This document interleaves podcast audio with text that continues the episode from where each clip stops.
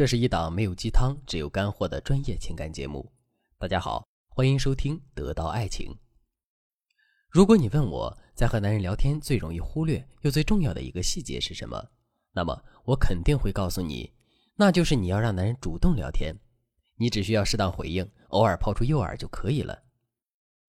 我给大家举个例子，我接下来要和大家说两个聊天场景，第一个场景是男人主导聊天。第二个场景是你主导聊天，你可以体会一下里面细微的差别。第一个场景，男人问你在干嘛呢？你回答追剧，这剧看得我上头。男人又问什么剧呀，还上头了？你说鱿鱼游戏。男人发了一个坏笑的表情，说：“我早就看完了，我给你剧透一下吧，嘿嘿。”然后你说：“哎呀，你好坏，不要这样嘛。”在这段聊天中，你发现了什么呢？男人一直负责主动追问，你负责做出的是有趣的回应，勾着男人的好奇心，让他继续提问。总之，你们两个人聊天的核心内容一直是关于你的事情，所以聊天的节奏、内容一直在你的把握之中。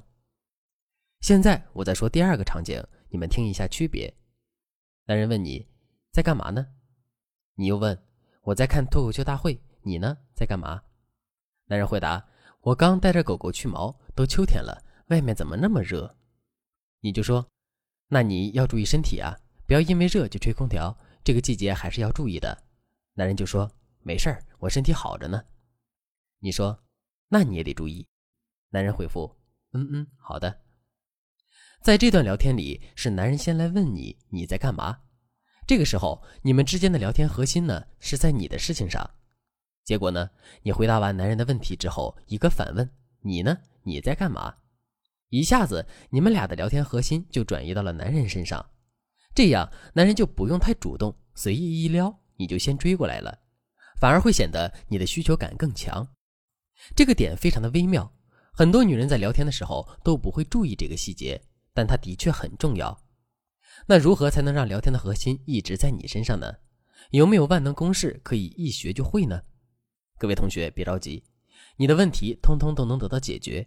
这节课的精髓马上就来了，我这就教给你如何正确的把握需求感的分寸，让你成为聊天的核心。如果你也想把男人的心挠得痒痒的，赶紧添加我们分析师的微信文姬零三三，文姬的全拼零三三，我们有专业的团队帮你解决各种婚姻恋爱问题，让幸福一直伴随你。不过，在教给大家小技巧前，所有的人都需要明确一点：需求感并不是毒药。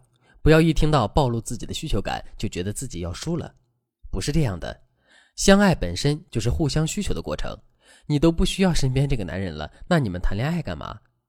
但是，如果你暴露过多的需求感，或者说你暴露的需求感是男人的数倍，那么你就很容易会被男人先拿捏住。所以，作为女人而言，你暴露的需求感一定要适量。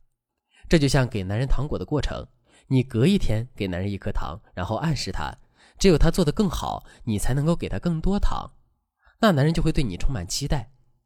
但是你天天追着男人给他一包糖，你觉得他还想要吗？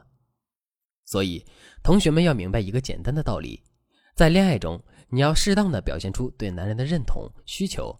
但不能让他觉得你离不开他。在明白了这一点之后，我来教给大家一些把握聊天中需求感分寸的技巧。第一个技巧，谨慎使用追问、反问句式。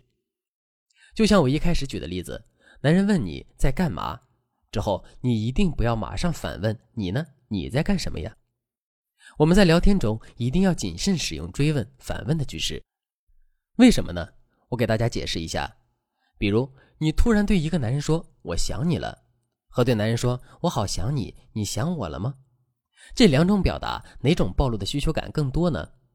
答案肯定是后者，因为我想你了，只是在单纯的表达你的情绪，但是再加一句“你想我了吗”，就立刻显得你有些迫切的想要得到男人的回应，这种无形中的迫切感就会暴露出更多的需求感。当然。当你和男人在你侬我侬的时候，这两种表达都可以用，但是在一开始彼此暧昧的时候，还是要尽量选择需求感稍微低一点的对话方式。具体该怎么做呢？在平时聊天的时候，你可以着重向男人表达你的情绪和感受，而不是暴露你的需求感。比如，你可以说：“我想你了。”我现在在地铁上发现对面有个人很像你，哈哈。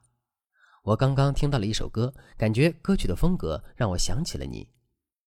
我看到了一本书，很好看，推荐给你呀。这些表达里既有欲说还休的情愫，又不会暴露太多的需求感，所以这些聊天方式都是可以在日常中使用的。不过，尽管和男人聊天时要谨慎使用追问反问的句式，但是谨慎使用，这也不是说你完全就不能用。我的意思呢，是让你偶尔用，或者在适当的时机用。根据经验，偶然用一些高需求的聊天句式，比如“我在想你，你想我了吗”，会让男人的心里特别高兴。但是这招只能偶尔用。第二个技巧，学会假性邀约。你喜欢一个男人，肯定是要和他一起约会的。但是有些时候，你先一步邀约对方，会显得你需求感太强烈。而且，如果男人说“我这周不方便，最近周末都在加班”。我们这个项目很重要，是不是就等于婉拒你了？如果遇到这种场景，不只会让你感到没面子、尴尬，更差的结果是很长一段时间里你都不好意思再次约男人了。因此，我们可以在聊天中植入一些假性邀约，这样一来既显得你不那么急切，也会让男人对约会这件事情潜意识里有个准备。等你真的邀约男人时，成功率就会很高。那什么是假性邀约呢？就是你尽量要把约会时间模糊化、推迟化，不给男人压迫感的邀约就是假性邀约。比如下次一起吃个饭，有空咱们可以一起去看这部片子吧。这些都属于假性邀约。但在使用假性邀约的时候，你要先勾出话题。我还是上一个小场景啊，比如你对男人说：“推荐你看一部神片《千钧一发》。”男人说：“看过了，的确是可以。”接着，你可以和男人简单探讨一下剧情，然后你就说：“十月还有一部科幻片是同题材的，到时候可以一起去看呀。”男人说：“哈哈哈，好呀。”这样，真等到了十月，你们约会成功的概率就高了很多，而且也不会让你显得比男人还着急。